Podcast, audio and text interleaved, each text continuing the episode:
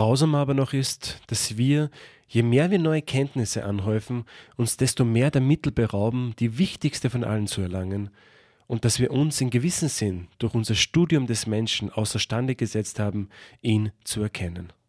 Mit diesem Zitat von Jean-Jacques Rousseau begrüße ich euch, liebe Menschen, zu einer weiteren Ausgabe des philosophischen Experiments, einer Sendung, in der wir uns heute einem Thema nähern wollen, welches in gewisser Weise als Reaktion auf eine Entwicklung der heutigen wissenschaftlichen Welt entstanden ist, die uns, könnte man mit Rousseau sagen, durch die Anhäufung und Spezialisierung von Kenntnissen und Wissen außerstande gesetzt hat, das Wesentliche zu erkennen. Doch was meint hier Wesentliches? Was ist das Wesentliche der Wissenschaft? Ist diese Frage bereits falsch gestellt? Gibt es in einer Wissenschaft, welche sich durch die Spezialisierung des Wissens zunehmend von einem gemeinsamen Kontinent hin in kleine Inselwelten gespalten hat, einen gemeinsamen Boden? Oder hat das Wasser die Oberhand erlangt und die einzelnen Inseln bereits so weit voneinander entfernt und diszipliniert, dass die Bewohner und Bewohnerinnen der Inseln sich gegenseitig nicht mehr erkennen? Diese Fragen stehen im Mittelpunkt unseres heutigen Themas, welches in gewisser Weise die Brücke zwischen den kleinen, disziplinierten Inseln schlagen will, die Interdisziplinarität. Welche Materialien am besten dazu geeignet sind, den Kontinent der Wissenschaft wieder miteinander zu verbinden und welche Vorsichtsmaßnahmen bei dem Bau und dem Übergang der Brücke von der einen zu der anderen Insel zu beachten sind, diese Fragen möchte ich heute mit einem besonderen Gast klären, die als Dozentin für Geschichte und historische Anthropologie an der Universität Freiburg zurzeit an einem bundesweit einzigartigen Brückenbau zwischen den Disziplinen arbeitet und mit jungen Studenten und Studentinnen, bei denen ich selbst beteiligt sein durfte, den Bau einer solchen Brücke im Studiengang Interdisziplinäre Anthropologie an der Universität Freiburg koordiniert, lehrt und berät Cornelia Brink. Hallo Frau Brink. Hallo Herr Valentic. Das Thema unserer heutigen Sendung heißt ja, was ist Interdisziplinarität? Und meine erste Frage an Sie ist, Sie betreuen ja äh, die historische Anthropologie. Deswegen die erste Frage an Sie, äh, wieso eigentlich äh, Anthropologie oder historische Anthropologie? Mhm. Äh, vielleicht macht es am Anfang Sinn, zwei Unterscheidungen zu treffen. Ja. Ich lehre in der Geschichte und in der historischen Anthropologie. Der Studiengang, den wir im letzten Winter neu eingerichtet haben, der heißt interdisziplinäre Anthropologie. Mhm. Ähm, Ihre Frage beantworte ich erstmal im Hinblick auf meine Person, historische ja. Anthropologie. Ja. Warum historische Anthropologie? Nur diese Frage kann ich nur im Rückblick beantworten. Das heißt, wie bin ich dazu gekommen, ist auch der Versuch, eine Geschichte zu erzählen, äh, die so quasi ein zwangsläufiges Ende hat. In Wirklichkeit ging das natürlich viel weniger geplant. Vielleicht lässt sich der Grund so beschreiben in meinen beiden Fächern, der Volkskunde, europäische Ethnologie und der Geschichte, hat mich nie überzeugt, dass Menschen allein Vernunftwesen sein sollen. Menschen, die handeln nach bestimmten Plänen und deren Handlungen auch zu Ergebnissen führen, die sie vorher im Kopf hatten. Ich habe die Erfahrung gemacht und äh, wollte diese Erfahrung auch in die Wissenschaft einbringen, dass Menschen auch einen Körper haben und auch Emotionen und Affekte, die ihr Handeln leiten. Und die historische Anthropologie, die es seit den 90er Jahren in einem früheren Magisterstudiengang in Freiburg gab, hat mir erlaubt, Fragen zu äh, den Menschen als körperlichen Wesen, Fragen zu Emotionen und Affekten in die Geschichtswissenschaft und historiografische Fragestellungen einzubauen. Aber das Interessante bei Ihnen ist ja, Sie haben ja auch Ihr Fach gewechselt. Ja, das ist richtig. Nach der äh, Promotion, die sich eben mit diesen Fotografien aus Konzentrationslagern befasst hat, bin ich sehr oft von Historikern eingeladen worden, nicht von den, oder seltener von den Vertretern meines ursprünglichen Faches, der europäischen Ethnologie Volkskunde. Und ähm, habe in diesen Gesprächen, in Diskussionen mit Historikern gemerkt, dass ich durch den Prozess, durch den Forschungsprozess sehr viel mehr in dieses Fach gerutscht bin und da die Methoden, die Fragen, die Gegenstände gefunden habe, die mich interessiert. Eine spannende Feststellung, das konnte ich äh, zum Zeitpunkt dieser Entscheidung noch nicht wissen, war, dass ich mich damit auch in eine andere, mir bis dahin fremde Kultur begeben habe. Also ich denke, das sollte man auch im Hinblick auf interdisziplinäre Zusammenarbeit nicht unterschätzen, dass sich Wissenschafts- Kulturen, Disziplinen, Kulturen doch sehr stark unterscheiden. Und ich denke, das kennen schon die Studierenden, die sich in Freiburg in den äh, Räumen der verschiedenen Institute bewegen Erfahrung machen werden, dass in der Kunstgeschichte beispielsweise man anders sich bewegt, anders auftritt, vielleicht auch sich anders kleidet als in der VWL oder in der Soziologie. Ja, da werden Sie alle sofort Bilder im Kopf haben ja, von typischen Vertretern dieser Fächer. Der Studiengang heißt ja interdisziplinäre Anthropologie mhm. und äh, wir beschäftigen uns ja heute, also das Thema unserer heutigen Sendung, wir wollen uns ja der Interdisziplinarität annähern, diesen Begriff, der heute herumgeistert in allen äh, möglichen wissenschaftlichen Fachkreisen. Was ist eigentlich die Interdisziplinarität? Also zunächst einmal zeichnet den Studiengang ganz konkret aus, dass Wissenschaftler verschiedener Disziplinen und auch verschiedener Fakultäten beteiligt sind. Was heißt das genau? Verschiedene Disziplinen bedeutet, wir haben Kollegen aus der Philosophie, aus der Soziologie, aus der Ethnologie, aus den Geschichtswissenschaften, die sich engagieren für diesen Studiengang. Aber nicht nur diese Vertreter aus dem Kontext Geisteswissenschaften sind vertreten, sondern auch Biologen und äh, Kognitionswissenschaftler. Ich denke, das ist eine der Besonderheiten dieses Studiengangs, dass Interdisziplinarität hier auch verstanden wird als Brückenschlag zwischen Geistes, Kultur, und Sozialwissenschaften auf der einen Seite und Naturwissenschaften, Vertretern bestimmter Naturwissenschaften auf der anderen Seite. Sie haben vorher erwähnt, dass diese, Sie in den 90er Jahren äh, bereits äh, hier an der Universität Freiburg äh, so eine gewisse Form von Interdisziplinarität sich entwickelt hat. Mhm. Ähm, wie würden Sie das einschätzen? Ist diese Bewegung eine Bewegung, die sich jetzt ähm, seit neuestem etabliert hat? Und was, was sehen Sie vielleicht für Gründe dazu? Äh, Sie haben vorher erwähnt, dass Sie die Vernunft, also den, den Menschen äh, nur als Vernunftwesen zu wenig äh, beschrieben sehen, sondern äh, auch den Körper mit einbeziehen wollen. Sehen Sie da in, sagen wir mal, ab den 90er Jahren oder bis jetzt in unserer Zeit so, ein, so eine Bewegung, die mehr in diese Richtung denkt? Also für Fragen der Anthropologie gilt das ganz bestimmt. Es gibt einen sehr schönen Satz von Gesa Lindemann, einer Soziologin, wichtigen Vertreterin der philosophischen Anthropologie, die sagt, ihr sei die Soziologie so vorgekommen, als würde sie nur von Engeln handeln. Akteure der Soziologie scheinen Engel zu sein. Und ähm, in vielen Geisteswissenschaften ist es ähnlich. Die Zusammenarbeit mit den Biologen, die aktuelle Zusammenarbeit mit den Biologen oder konkret der Vertreterin Frau Witwer, die die biologische Anthropologie hier in Freiburg lehrt und dazu forscht, führt uns immer wieder darauf zurück, dass Menschen körperliche Wesen sind. Der Körper ist der Hauptforschungsgegenstand dieses Faches. Für Soziologen, Historiker, Ethnologen ist es ein Gegenstand unter vielen anderen, nicht der zentrale und manchmal auch einer, auf den erst wieder aufmerksam gemacht werden muss. Und das gelingt sehr gut in dieser Konstellation von Vertretern der Lebenswissenschaften und der Geisteskultur und Sozialwissenschaften. Nochmal auf diesen Studiengang einzugehen. Wie ist es eigentlich dann dazu gekommen, dass da jetzt konkret was in Angriff genommen wird? Ich habe ja äh, am Anfang der Sendung ähm, erwähnt, dass das ein einzigartiges, besonderes Projekt ist, ein besonderer Brückenschlag. Äh, warum gerade Freiburg und warum gerade interdisziplinäre Anthropologie hier in Freiburg? Mhm. Ähm, die Vorgeschichte spielt eine ganz wichtige Rolle. Die Initiative ist unter anderem und ganz entscheidend auch von einem Althistoriker ausgegangen, nämlich von Jochen Martin der gehörte zu denen, die in den 90er Jahren den Studiengang historische Anthropologie schon damals in Verbindung mit der biologischen Anthropologie äh, ins Leben gerufen hat. Ohne diese Vorgeschichte gibt es den Masterstudiengang heute sicher nicht in Freiburg.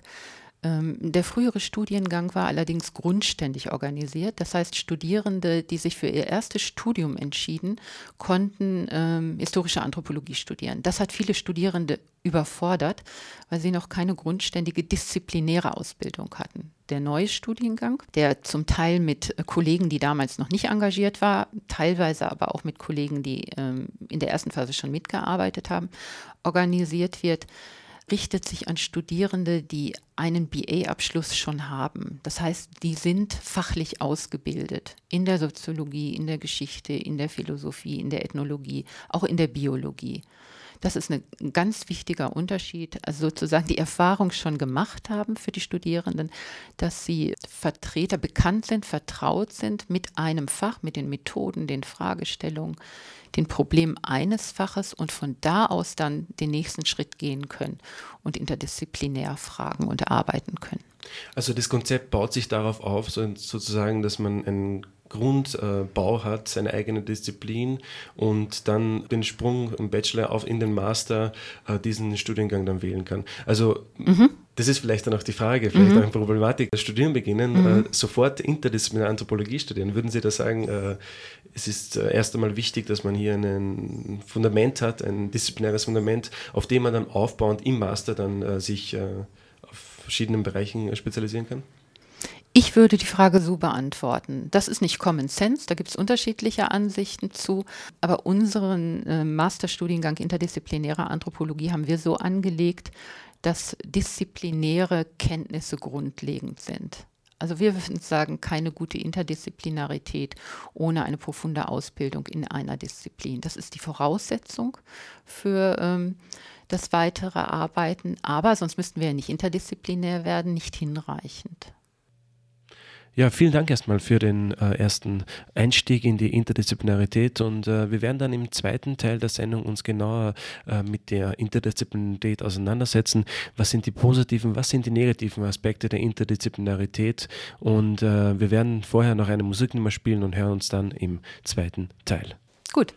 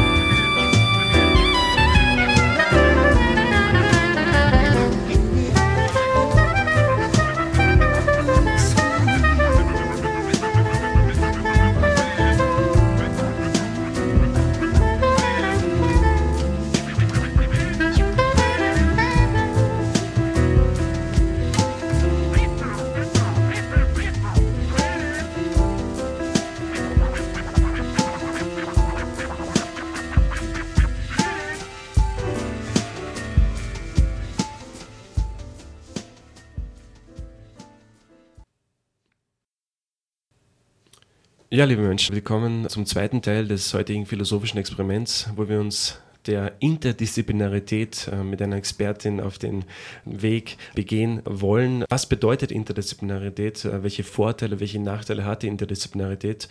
Wir haben im ersten Teil erfahren, dass es in Freiburg ein einzigartiges, bundesweit einzigartiges Projekt gibt, nämlich einen Masterstudiengang für interdisziplinäre Anthropologie.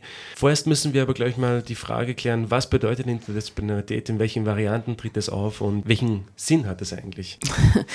Die Frage, die Sie stellen, Stellen lässt sich wahrscheinlich mit äh, fünf bis zehn verschiedenen Antworten ja. klären. Es gibt keine Einigkeit unter ja. Wissenschaftlern darüber, was genau unter Interdisziplinarität zu verstehen ist. Ich fange mal mit ähm, einer ganz allgemeinen Aussage an.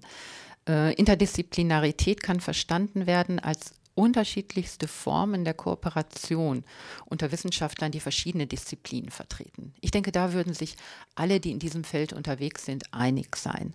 Wie die Formen konkret aussehen, was einzelne Fächer verbinden kann, mm, über diese Frage herrscht dann schon viel weniger Einverständnis das Spektrum interdisziplinärer Arbeit ist auch sehr breit. Das kann reichen von ganz lockeren Zusammenschlüssen. Beispiel wäre eine Ringvorlesung, ein Sammelband, der unter ein bestimmtes Thema gestellt wird.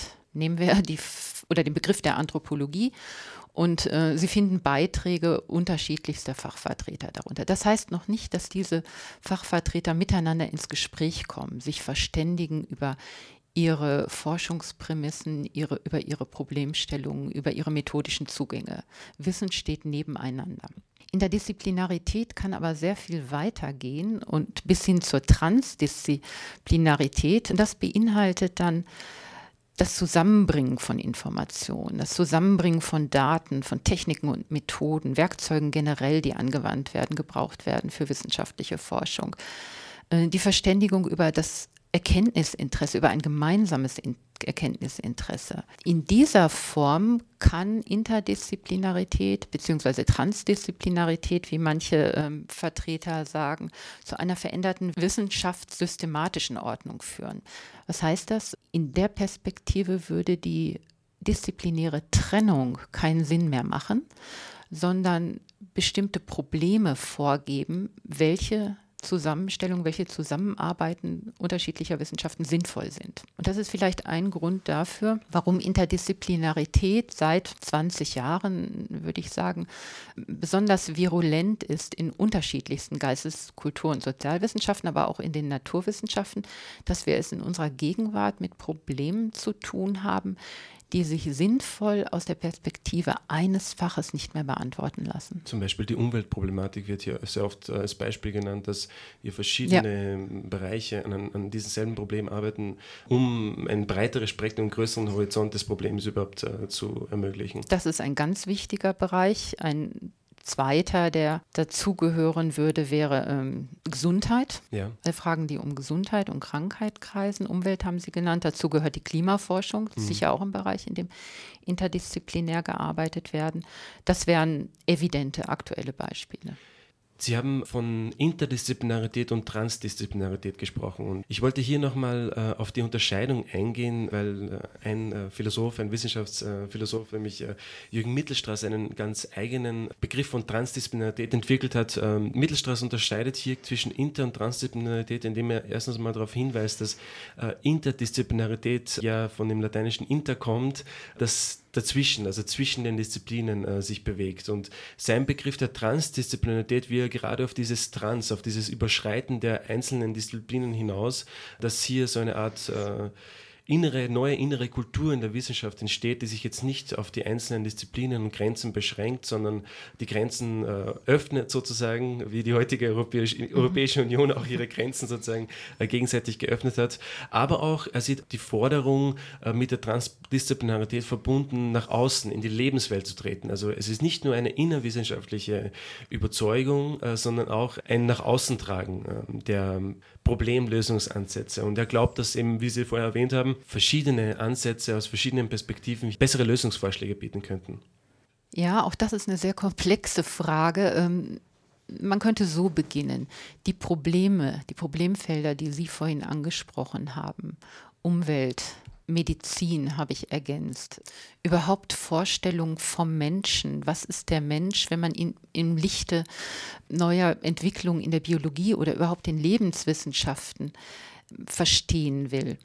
Solche Probleme kommen von außen, werden von außen an die Wissenschaften herangetragen. Das sind keine Fragestellungen, die sozusagen inneruniversitär oder innerhalb der Wissenschaften generiert werden, mhm.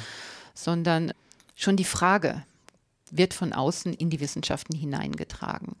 Dann ginge es darum zu überlegen, für welche Fragen, für welche Problemkonstellation ist welche Zusammenarbeit welcher Disziplinen und Fächer sinnvoll. Interdisziplinarität ist nicht per se sinnvoll, sondern gebunden an bestimmte Probleme und Fragestellungen. Zu Ihrer Frage innerwissenschaftlich, außerwissenschaftlich würde ich aber gerne auch noch ein konkretes Beispiel bringen aus meiner eigenen Forschungspraxis. Ja. Ich nehme den Bereich der Fotogeschichte, zu dem ich lange gearbeitet habe. Vor 20 Jahren haben Fotografien einen sehr starken Eindruck bei mir hinterlassen, die in keinem geisteswissenschaftlichen Fach, das ich kannte, einen wissenschaftlichen Ort hatte, nämlich die Fotos, die die Alliierten bei der Befreiung der Konzentrationslager gemacht haben. Historiker haben sich zu dem Zeitpunkt damals noch kaum für visuelle Quellen interessiert. Kunsthistoriker haben sich nicht für diese Art von Fotografie interessiert, weil es keine künstlerischen Aufnahmen waren. Und die Volkskunde, die sich zwar mit populären Fotos, mit Knipserfotos befasst hat und da auch einiges an methodischen Hinweisen schon geben konnte, hat diesen Gegenstand, dieses Motiv nicht interessiert. In der Situation stand ich dann vor der Frage, wo hole ich mir das methodische Know-how, wo das Werkzeug, wo die Problemstellungen her, um Fragen an diese Bilder, die ubiquitär waren, seit 1945 in unterschiedlichen Kontexten gezeigt wurden, aber deren Verwendung bis zu dem Zeitpunkt kaum analysiert worden ist, hole ich mir das Werkzeug her, um diese Untersuchung zu machen. Und das hat dann einen Methodentransfer sozusagen erfordert. Ich habe mich bedient aus verschiedenen Fächern, damit ich Antworten auf meine Fragen an diesem Gegenstand adäquat beantworten kann. Das hätte ich nicht alleine als Historikerin, nicht allein als Volkskundlerin und auch nicht als Kunsthistorikerin alleine gekonnt, sondern es war notwendig, zwischen den verschiedenen Fächern zu arbeiten. Eine Frage wäre jetzt für mich äh, diese Bewegung der Interdisziplinarität. Wie, wie, ist es überhaupt dazu gekommen, dass es so etwas wie Interdisziplinarität äh, nötig ist? Also, und eine Antwort darauf auf diese Frage ist ja, dass die einzelnen Disziplinen eben dadurch, dass sie sich so spezialisiert haben, wie Sie jetzt auch in Ihrem Beispiel erwähnt haben, die äh, Historiker, die eben das gar nicht als Problem aufgefasst haben und Sie eben dadurch, dass Sie interdisziplinär gearbeitet haben, das Problem irgendwie besser verstanden haben und ein ganz neuen Ansatz entwickeln konnten für ihre eigene Arbeit. Äh, also wie, äh, wo sehen Sie eigentlich da äh, den Grund, dass es zu so etwas wie Interdisziplinarität heute so viel Wert gelegt wird? Mhm. Ist, es, mhm. ist es für Sie auch dieser, dieser Zugang, dass es zu spezialisiert wird, dass die Leute miteinander nicht mehr reden können? Weil sie nur Spezialisten in ihrem eigenen Fach sind und die Grenzen nicht verlassen? Ja, ich würde hier auch mit dem Jürgen Mittelstraß argumentieren, den Sie vorhin schon mal zitiert haben. Mittelstraß hat in einer ganz wissenschaftshistorischen Perspektive darauf aufmerksam gemacht, dass die Grenzen zwischen Disziplinen ja nichts Natürliches sind. Die sind historisch gewachsen. Das reicht weit zurück, teils bis ins Mittelalter, für die jüngeren Wissenschaften bis ins 19. Jahrhundert. Grenzen zwischen Wissenschaften sind historisch gewachsen. Und diese Grenzen müssen nicht mehr notwendig den Problemen oder Fragen entsprechen, die wir heute haben. Ein schönes Zitat von Mittelstraß, die Probleme tun uns nicht den Gefallen, sich selbst disziplinär oder fachlich zu definieren. Das hat mir sehr eingeleuchtet. Damit stellt sich dann in bestimmten Bereichen das Problem, dass Wissenschaftsgrenzen zu Erkenntnisgrenzen führen können wenn ich mich, um nochmal auf mein Beispiel mit der Fotogeschichte zurückzukommen, darauf beschränkt hätte, nur mit den Methoden der Kunstgeschichte Bildbeschreibungen zu machen oder mich beschränkt hätte, ganz aus der Perspektive der an Texten geschulten Quellenkritik der Historiker zu arbeiten, wäre mir vieles entgangen, das wichtig ist, um den Gebrauch dieser besonderen Fotografien zu verstehen. Sie haben vorher davon gesprochen, dass die Interdisziplinarität nicht ein Muss ist, sondern äh, es, kann, es kann verwendet werden. Hier hätte ich jetzt die Frage an Sie, wo sehen Sie dann die Vorteile und die Probleme der Interdisziplinarität?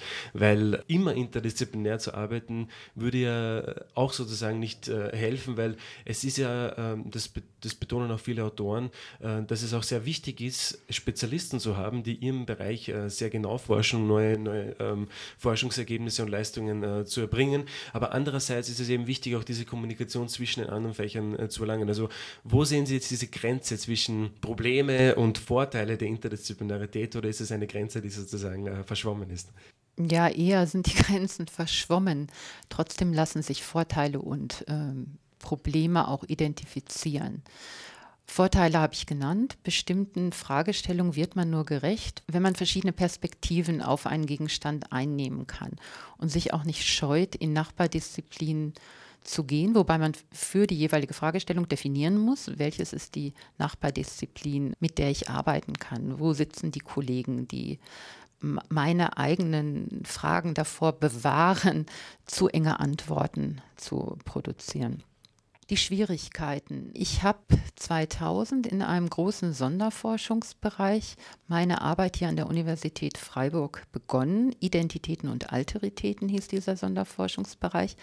Dabei habe ich zwei Erfahrungen gemacht. Die eine war sozusagen qua Institutionalisierung, qua Sonderforschungsbereich, bin ich auf sehr unkomplizierte Weise mit Vertretern anderer Fächer ins Gespräch gekommen, die für mein damaliges Habilitationsprojekt sehr produktiv waren. Ich habe zur Geschichte der Psychiatrie gearbeitet. Da stellten sich Fragen nach Normativität, Normalität, Fragen nach äh, gesellschaftlichem Ausschluss und Einschluss. Das sind Bereiche gewesen, äh, wo sowohl Soziologen als auch damals Philosophen mit ihren Fragen, mit ihrer Lektüre, äh, mit ihren Methoden meine Arbeit sehr bereichert haben.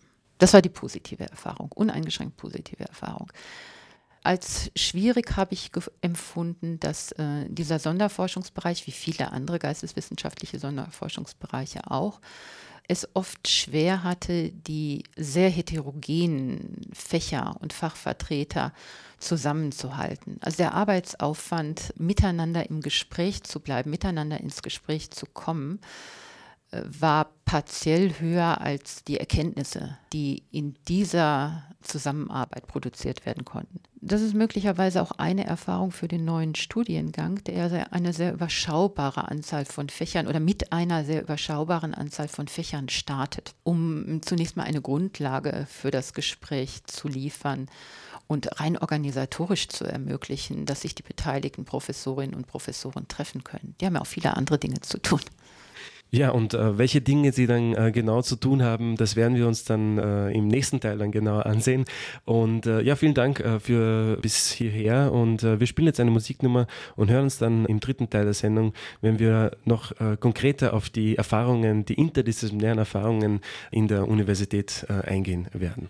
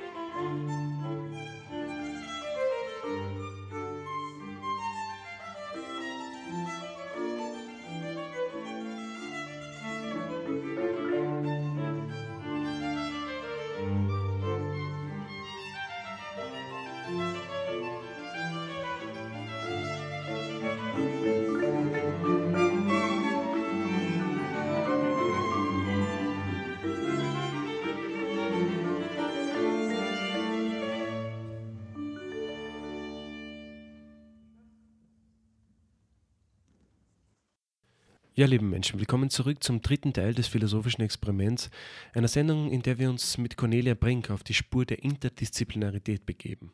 Und wir haben in den ersten beiden Teilen uns der Interdisziplinarität angenähert. Wir haben im letzten Teil gezeigt, was die Vor- und die Nachteile der Interdisziplinarität sind. Und äh, ich möchte gerne den dritten Teil äh, mit einem Gedanken von Karl Popper eröffnen. Äh, Karl Popper, den österreichischen Philosophen, der nämlich einmal gesagt hat, wir studieren ja nicht Fächer, sondern Probleme. Und bei diesem Gedanken äh, bin ich stutzig geworden, weil äh, in der Literatur immer wieder der Hinweis gegeben wird, wenn es um die Kritik des der Interdisziplinarität geht, dass ein Fach ja auch in gewisser Weise eine Art Identifikationsstiftung ist. Und ich habe mir jetzt die Frage gestellt, könnte man das Problem der Identifikation der Disziplinen oder des Narzissmus in den Disziplinen dadurch lösen, äh, dass man sie anonymisiert? Also als konkretes Beispiel habe ich mir gedacht, ob es möglich wäre, Bücher äh, zu publizieren, äh, bei denen am Klappentext nur der Name des Problems betrachtet wird, nur der Name des Problems Problems steht und nicht so sehr, wer das Buch geschrieben hat, welche Institution das Buch geschrieben hat und sozusagen damit gleich äh, eine Geschichte vermittelt wird und man weiß dann gleich, okay, dieser, der oder diejenige ist ein Philosoph, ein Historiker, ein Naturwissenschaftler, ein Biologe und so weiter. Das heißt, dass es sozusagen nur um das Problem geht und nicht so sehr um die Person oder in die Institution, die dieses Problem behandelt hat. Die Person oder die Institution könnte dann hinten äh, auf der letzten Seite stehen, aber mich stellt sich die Frage, wäre es möglich, aus diesem äh, Kreis, diesen äh, Teufelskreis in gewisser Weise der Disziplinarität, die ihre eigenen Grenzen voraussetzt, auszubrechen, indem man sozusagen eine neue transdisziplinäre Kultur, vielleicht mit Mittelstadt zu sprechen, äh, entwickelt, die nicht mehr so viel Wert darauf legt, äh, die eigene Person äh, in den Vordergrund zu stellen, sondern einfach nur das Problem. Halten Sie diese Ansicht äh, für realistisch? Das ist vielleicht ein schöner Traum, halte ich aber für wenig, wenig realistisch. Ja. Und ich bin mir auch gar nicht sicher, ob ich das für wünschenswert halten ja. würde. Ich habe ja vorhin schon gesagt, äh, es braucht eine disziplinäre Kompetenz, um interdisziplinär arbeiten zu können. Ähm, ich kann einen Teil Ihrer Frage beantworten aus den Erfahrungen, die wir in einem Hauptseminar gemacht haben. Einführung in Theorien interdisziplinärer Anthropologie. Dieses Hauptseminar war zusammengesetzt aus Studierenden ganz unterschiedlicher Fächer. Also alle hatten ihren BA-Abschluss ähm, gemacht. Zusammengekommen sind Historiker, Philosophen, Soziologen, Ethnologen, Kulturwissenschaftler, auch unterschiedlicher Universitäten. Das heißt, auch davon muss man ausgehen. Die Kulturwissenschaft, Ethnologie in Würzburg ist eine andere als die in Münster.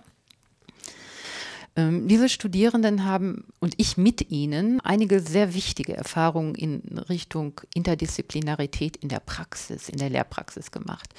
Zunächst einmal wurde uns sehr schnell klar, dass es zwar ein Begriff ist, der überall zu finden ist und der in weiten Teilen positiv besetzt ist. Die Vielfalt der Praktiken, die damit verbunden ist, war vielen der Teilnehmer nicht klar. Zweite wesentliche Erfahrung war, dass auch die Studierenden, die in Anführungszeichen erst drei Jahre in einem Fach ausgebildet worden sind, doch schon eine starke disziplinäre Identität hatten. In dem Seminar ging es doch ziemlich schnell so, dass einzelne Teilnehmer gesagt haben, ich als Soziologin, ich als Historiker, aber ich als Philosoph. Das heißt, es wurde sichtbar, dass die eigenen Fragestellungen, auch Urteile über Texte, Fragen, die man an Texte richtet, stark geprägt waren von dem Vorwissen, das man mitbringt. Und das wurde für mich in diesem Seminar auf sehr schöne Weise sichtbar. Also man geht nicht nach drei Jahren Studium nicht mehr unbefangen an neue Texte, an Texte von Autoren, mit denen man bisher noch nichts zu tun hatte, sondern man schaut schon deutlich durch die Brille der Historikerin, des Soziologen oder des Philosophen. Der Vorteil in diesem Seminar war, dass man diese eigene Perspektive, auch die eigenen blinden Flecken reflektieren konnte. Also das Bewusstsein dafür, ich spreche aus einer bestimmten Perspektive, ich frage aus einer bestimmten Perspektive. Mir stehen bestimmte Methoden zur Verfügung, andere Methoden kenne ich nicht, war schon zu Beginn relativ ausgeprägt und am Ende des Semesters sicher nochmal deutlicher ausgeprägt. Und äh, das war für mich eine sehr gute Erfahrung, also dass Interdisziplinarität in der Praxis in einem Seminar entsteht und auch die damit verbundenen Vorteile und auch die Grenzen sichtbar wurden. Man muss viel lesen, man muss viel lesen, man muss sehr neugierig sein und man muss unbedingt bereit sein, sich auf Unbekanntes einzulassen. Interdisziplinarität macht viel Arbeit. Ja, und diese Arbeit, äh, die da gemacht wird, interdisziplinär, die wird ja ähm, auch in der Literatur äh, zur Interdisziplinarität immer wieder ähm, erwähnt und beschrieben. Und einer, der das sehr interessant beschreibt, ist eben Harald Welzer. Das ist ein äh, Sozialpsychologe, der in ähm, Essen forscht und der sehr viele interdisziplinäre Projekte auch gemacht hat. Ein Projekt für ihn war zum, das Projekt über die Gedächtnisforschung, wo er eben als Soziologe mit Naturwissenschaftlern gearbeitet hat, mit Neurobiologen und und er beschreibt äh, in, in der Zusammenarbeit, in der Arbeit mit diesen Leuten, in der Praxis sozusagen, was für Schwierigkeiten entstehen. Also dass sozusagen nicht einmal klar ist, ähm, äh, ob eine Methode äh, von äh, verschiedenen Disziplinen als wissenschaftlich anerkannt wird oder wie man miteinander redet, welche Begriffe man verwendet, was vorausgesetzt werden darf, was nicht. Also dass sozusagen hier schon minimale Schwierigkeiten entstehen und deswegen sagt Welzer sozusagen, man darf ja nicht über Sinn reden. Ähm, würden Sie das auch so sehen? Ja nicht über Sinn reden? Mm, also man muss sagen, Harald Welzer ist sehr erfahren in interdisziplinärer Zusammenarbeit. Und das Interview, aus dem Sie zitiert haben, ist wirklich eins, das man kennen sollte, weil es einen auch aufmerksam macht auf Schwierigkeiten, die entstehen können bei interdisziplinärer Zusammenarbeit. Nur nicht über Sinn reden. Ich glaube, das ist eine vernünftige, pragmatische Haltung. Äh, sollte zumindest nicht an erster Stelle stehen. Wichtig finde ich allerdings, auch das ähm, resultiert aus den Erfahrungen in unserem Hauptseminar, dass man sich immer wieder über Begriffe verständigen muss. Ich will Ihnen ein Beispiel nennen. Im Seminar waren einige Teilnehmer, die vertraut waren mit Foucault, mit Foucaults Konzept der Biopolitik. Wenn sie in einem Soziologie-Seminar über Foucault gesessen hätten, wäre es vermutlich nicht notwendig gewesen, das zu erklären. Man hätte vorausgesetzt, jeder weiß, was Sache ist. In dieser Lehrveranstaltung saßen aber auch zwei Vertreterinnen der Biologie. Für die war der Begriff Biopolitik völlig fremd. Und um miteinander ins Gespräch zu kommen, ist es erstmal notwendig, was wer unter solchen starken Begriffen versteht. Und das ist nur ein Beispiel von vielen. Also wir waren immer wieder genötigt, uns zu verständigen darüber, worüber reden wir eigentlich. Vergleichbares gilt für Erkenntnisziele und methodische Wege, um zu Antworten zu kommen. Biologen arbeiten mit anderen Methoden, als das äh, Soziologen oder Historiker tun. Die kommen auf anderem Weg zu ihren Ergebnissen. Auch darüber muss man sich verständigen. Was mir auch gut gefallen hat in dem Weltzeit-Zitat, das war eine Erfahrung, die ich im letzten halben Jahr immer wieder gemacht habe. Auch die Vertreter der anderen Fächer kochen nur mit Wasser. Ja, ja, genau. Also wenn man bereit ist, sich ähm, auf diese Texte einzulassen, anfängt zu fragen, ähm, was sind eure Prämissen, wie geht ihr konkret vor, wird man zwar sicher kein Fachvertreter, also in meinem Fall der Biologie oder auch der Philosophie, aber man kann sehr viel besser kontextualisieren, einordnen, wie Forschungsergebnisse zustande kommen. Was ich beim Wälzer auch sehr interessant gefunden habe und äh, das kann ich auch eigentlich bestätigen und äh, habe im Seminar auch äh, erfahren, äh, ist, dass Welzer sagt, dass das Problem besteht, wenn man in seiner eigenen Disziplin äh, bleibt, dass man in gewisser Weise für gewisse Probleme auch blind wird. Also Sie haben äh, vorher davon gesprochen, dass man Begriffe, also dass Biologen oder Biologinnen mit diesen Begriffen äh, von Foucault einfach wenig anfangen konnten, weil sie sich nicht mit dem beschäftigt haben. Und ähm, für mich, aus meiner Erfahrung, ist es so, dass in der Philosophie zum Beispiel auch Begriffe verwendet werden, von denen man annimmt, dass die Leute, die in der Philosophie sind, sie sie eh äh, kennen äh, müssten und sowieso verstehen und man setzt sie sozusagen voraus. Und äh, ich finde, dass man gerade durch die Interdisziplinarität und das sagt Welzer in gewisser Weise auch, äh, die Möglichkeit hätte, hier ähm, herauszutreten und in der Disziplin selber nochmal zu fragen, was heißt das eigentlich? Ja, ähm, ja, das, ist, ja. das ist so, dass man, dass das auch was bringt für die eigene Disziplin. Also, weil ich, ich kann mit vielen Begriffen, die sozusagen vorausgesetzt werden von Philosophen, äh, wenn man sie dann wirklich behandelt, äh, kommen unglaubliche Unterschiede heraus. Ja, also das sehe ich ganz genauso, dass interdisziplinäre Zusammenarbeit auch den Blick schärft für die eigene fachliche Herkunft.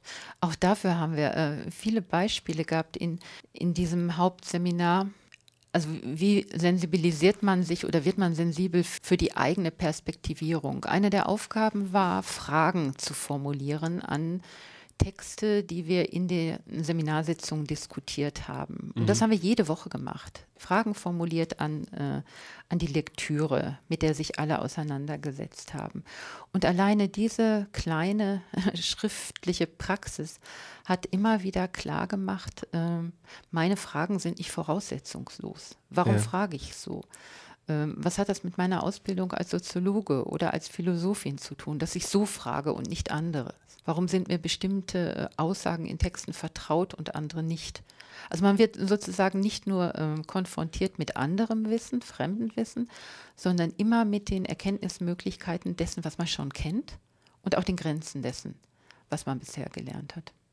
Also ist für Sie die Interdisziplinarität auch in gewisser Weise eine ähm, Form, wie man aus diesen Grenzen ausbricht? um selbst wieder äh, überhaupt diese Grenzen für sich ziehen zu können, der eigenen Disziplin. Das kann der Fall sein. Das passiert aber nicht von alleine. Also interdisziplinäre Zusammenarbeit erfordert immer wieder eine Metaebene einzuziehen. Das heißt, sich zu verständigen darüber, was tun wir gerade und wie tun wir das gerade. Ähm, Interdisziplinarität in der Lehre ist noch wenig reflektiert. Also mhm. man kann nicht mit, man findet keine Handbücher, keine Modelle, äh, wie das gelingen kann und ist in hohem Maße darauf angewiesen, parallel zur Wissensvermittlung, ich spreche jetzt aus der Perspektive der Dozierenden, mit zu reflektieren, was wird hier an unerwarteten Prozessen in Gang gesetzt, die damit zu tun haben, dass wir eine heterogene, fachlich heterogene Gruppe sind, die hier arbeitet. Also ich, ich, ich habe manchmal ein Problem äh, beim, bei manchen ähm, einzelnen Disziplinen, die sich eben so abgrenzen, dass sie glauben, ähm, dass ihre Grenzen sozusagen grenzenlos sind. Und äh, ich habe das Gefühl eben, dass durch die Interdisziplinarität man überhaupt bewusst wird, wo die Grenzen seiner eigenen Wissenschaft sind. Also dass das sozusagen vielleicht sogar die, die Voraussetzung ist, dass man rausgeht, um die eigenen äh, Grenzen überhaupt einmal zu sehen. Ja, ganz genau so. Man muss rausgehen, um die eigenen Grenzen wahrnehmen zu können. Ähm, vorsichtig wäre ich bei der Konstruktion von Kollektiven. Also da, auch das war eine Erfahrung des vergangenen Semesters.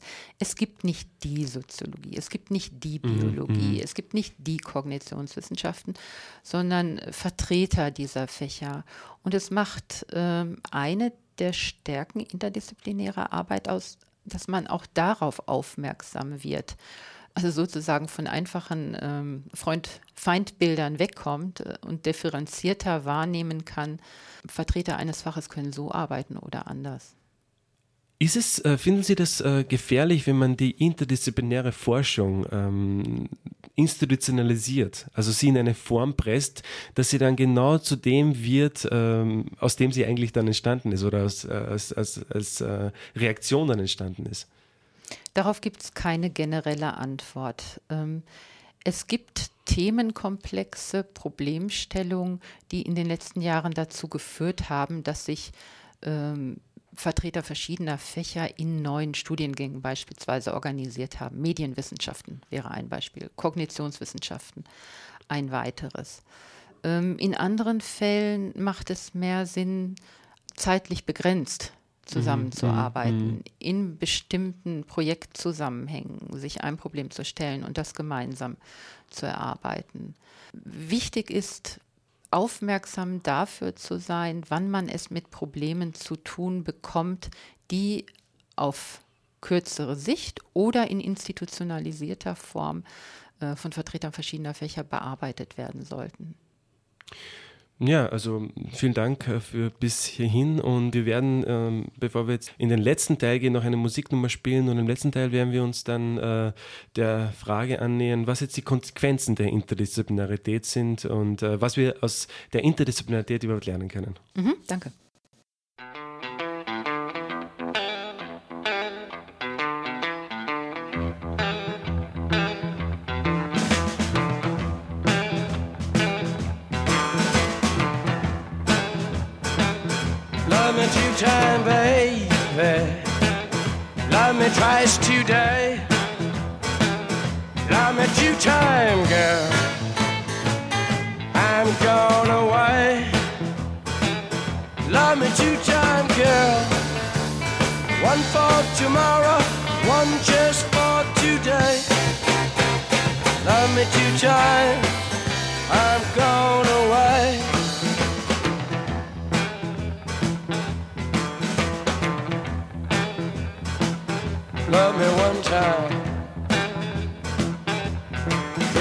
Speak.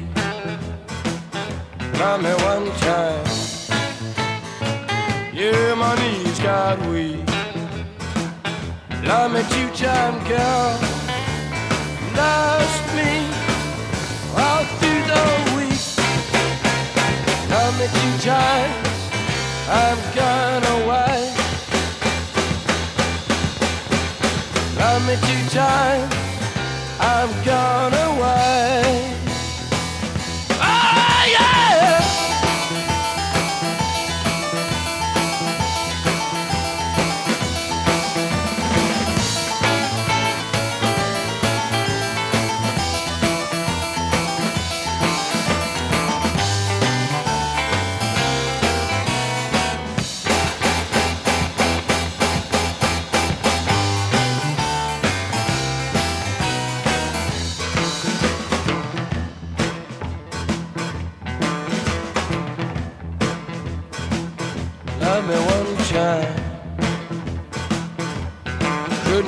Speak. Got me one time, baby. Yeah, my knees got weak. Love me two time, girl.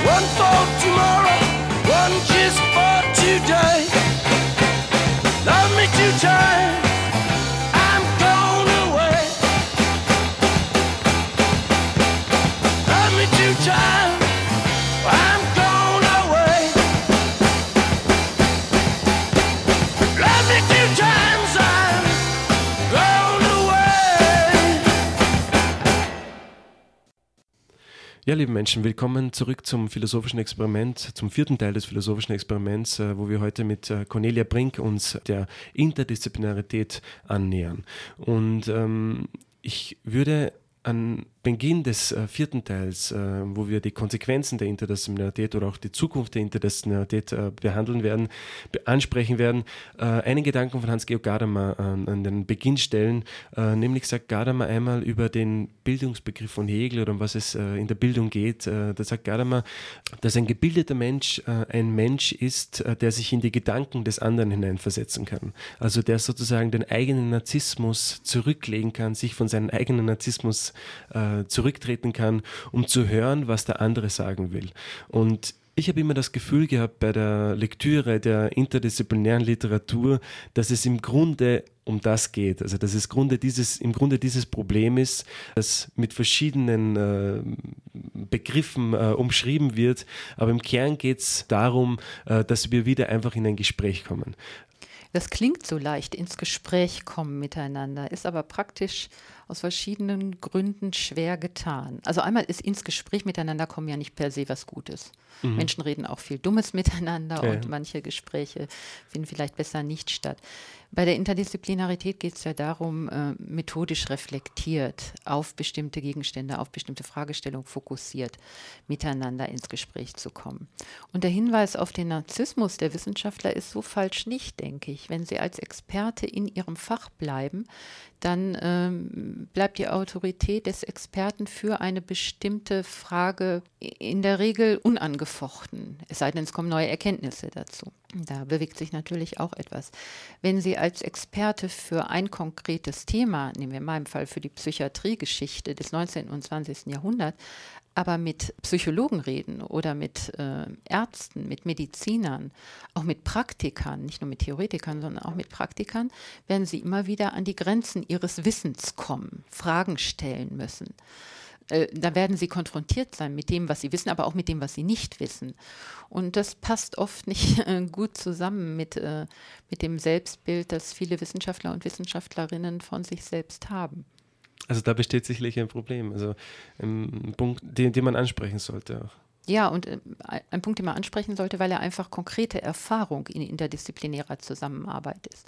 Man weiß, was man weiß, mhm. in welchen Bereichen man sich gut auskennt, aber man ist ständig damit konfrontiert, über welches Wissen man auch nicht verfügt oder noch nicht verfügt oder welches Wissen man sich noch aneignen kann und sollte. Und würden Sie sagen, dass, äh, dass durch den Studiengang interdisziplinäre Anthropologie Fachleute äh, herausgebildet werden, die besser damit umgehen können, äh, die andere Sicht äh, kennenzulernen und kennenzulernen zu wollen, äh, sich eben von diesem Narzissmus zu befreien in gewisser Weise, die Identität nicht auf einer Disziplin zu bauen, sondern ähm, hier flexibler zu sein? Also eine gewisse Portion Narzissmus braucht, glaube ich, jeder Wissenschaftler, jede Wissenschaftlerin. Man muss ein Thema besetzen können, seine eigenen Fragen besetzen können und so forschen oder in der Absicht forschen, dass man anderen etwas mitzuteilen hat. Ganz mhm. ohne geht es, glaube ich, nicht. Das gilt ja für viele andere Berufsgruppen auch.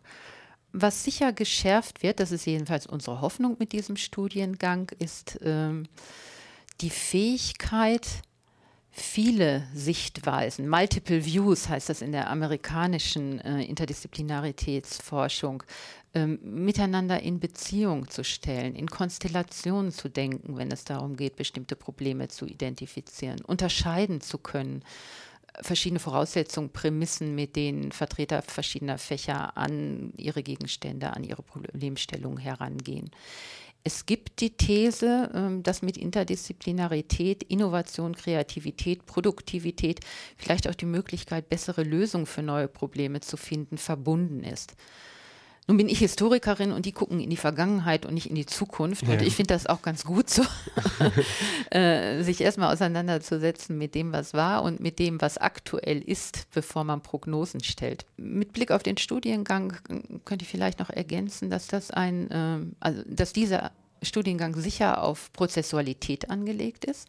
Wir haben keine Forschungsfrage, kein Forschungsproblem, das uns äh, inspiriert hat diesen Studiengang einzurichten, sondern ähm, begreifen ihn als Bottom-up-Prozess. Also wir beginnen mit der Lehre und mhm. nicht mit der Forschung. Und wohin uns die Lehre führen wird. Wir haben Gegenstand, wir haben Fragen, die uns leiten, wir haben eine spezifische Form der Zusammenarbeit unter verschiedenen Kollegen und Kolleginnen. Aber zu welchen konkreten Fragestellungen uns diese Arbeit führen wird, das werden wir zusammen mit den Studierenden sehen. Also das liegt sozusagen noch in der Zukunft. Das liegt in der Zukunft. Ähm, sehen Sie das auch als Aufgabe, hier dann ähm, konkrete Fragestellungen zu formulieren? Das beginnt jetzt schon. Also dadurch, dass wir uns äh, unter den Dozierenden regelmäßig treffen, aber auch die Dozierenden und die Studierenden sich im Wintersemester regelmäßig getroffen haben. Die Studierenden jetzt Hausarbeiten, Themen für Hausarbeiten entworfen haben, an denen sie das fort, in denen sie das fortführen, äh, was im Seminar und in einer Ringvorlesung eine Rolle gespielt hat, ist der Prozess schon voll im Gang. Ja, ja, wunderbar. Ja, ähm, Frau Brink, also vielen Dank äh, für das heutige Kommen und äh, dass Sie uns äh, gezeigt haben, welche Materialien wir verwenden äh, können, um eine Brücke zwischen den Disziplinen zu schlagen. Also vielen Dank für Ihr Kommen. Ja, danke für die Einladung. Ja, bevor wir äh, die Sendung beenden, wollte ich Sie noch fragen, was äh, würden Sie Menschen empfehlen, die sich noch näher mit der Interdisziplinarität beschäftigen wollen? Ich empfehle Ihnen einen Aufsatz, der für unser Themenfeld äh, sehr inspirierend ist. Also mit unserem Themenfeld meine ich Fragen zum Anthropos. Was mhm. ist der Mensch? Wer ist der Mensch? Wie wird definiert, wer Mensch ist? Wo werden Grenzen gezogen? Zwar stammt dieser Aufsatz von einem britischen Soziologen, Nicholas Rose. Er heißt The Human Sciences in a Biological Age. Und er macht sehr schön deutlich, warum es notwendig ist, aus der Sicht in diesem Fall eines Geisteswissenschaftlers, sich mit den neuen Erkenntnissen der Biologie auseinanderzusetzen. Der Aufsatz ist 2012 erschienen, online erhältlich. Rose ist gut und fertig. Okay, gut. ja, und äh, ja, und ich würde empfehlen, äh, Jürgen Mittelstraß äh, zu lesen, einen äh, Wissenschaftstheoretiker, einen Philosophen, ähm, der in Konstanz lehrt und der ein Buch geschrieben hat mit dem Titel Räume des Wissens, das im Surkamp Verlag 1998 erschienen ist. Und hier be bekommt man einen sehr guten, fundierten Einblick, wo die Probleme, wo die Stärken der Interdisziplinarität und Transdisziplinarität liegen und auch, wie sich dieses Problem, das heute die Interdisziplinarität Interdisziplinarität äh, nötig wird, ähm, überhaupt entstanden ist, wie es auch historisch sich entwickelt hat. Ja, Frau Bink, äh, nochmal vielen Dank äh, fürs kommen. Ähm, wir werden alle Informationen und auch die, den Link äh, zum Aufsatz, den Sie erwähnt haben, wird auf der Website des Philosophischen Experiments, also philosophisches-experiment.com erwähnt äh, sein, äh, wird angegeben sein. Auch weitere Literatur wird sich dort finden und sowieso die Sendung äh, zum Nachhören. Äh, ich danke nochmal fürs Kommen und äh, ich hoffe, wir bleiben im Dialog. Gerne. Vielleicht erlauben Sie mir am Ende ja. noch einmal auf Ihr Bild mit den Inseln zurückzukommen, ja, bitte, das Sie bitte. zu Beginn der Sendung so schön anschaulich gezeichnet habe. Ich denke, Inseln werden bleiben. Es wird nicht ohne Inseln geben. Und ich fände es auch nicht wünschenswert und vielleicht sogar auch etwas langweilig, wenn sich alle Inseln zu einem Kontinent verbinden würden. Aber schön wäre, wenn der Schiffsverkehr zwischen den Inseln deutlich reger würde, intensiver, regelmäßiger stattfinden könnte, als das heute oft der Fall ist. Aber es gibt da Hoffnung. Ja, ja, vielen Dank äh, nochmal für, für, diesen Beitrag. Ja, liebe Menschen, ähm, wir haben heute in dieser Sendung über die Interdisziplinarität gesprochen und ich sehe die Interdisziplinarität als Aufforderung, wieder in ein Gespräch zu kommen, ähm, in die Gegenseite zu verstehen und ja, und ich möchte äh, hier enden mit einem Denker, der sich sehr viel mit dem Verstehen auseinandergesetzt hat. Das ist Hans-Georg Gadamer. Bedanke mich fürs Zuhören und ich hoffe, wir hören uns dann das nächste Mal. Das schließliche Endziel ist vielmehr das, seine natürliche Fähigkeit wiederzugewinnen, mit anderen zu kommunizieren. Und das heißt, zu jenem Grundverständnis zurückzukehren, dass es überhaupt erst sinnvoll macht, dass einer mit dem anderen redet.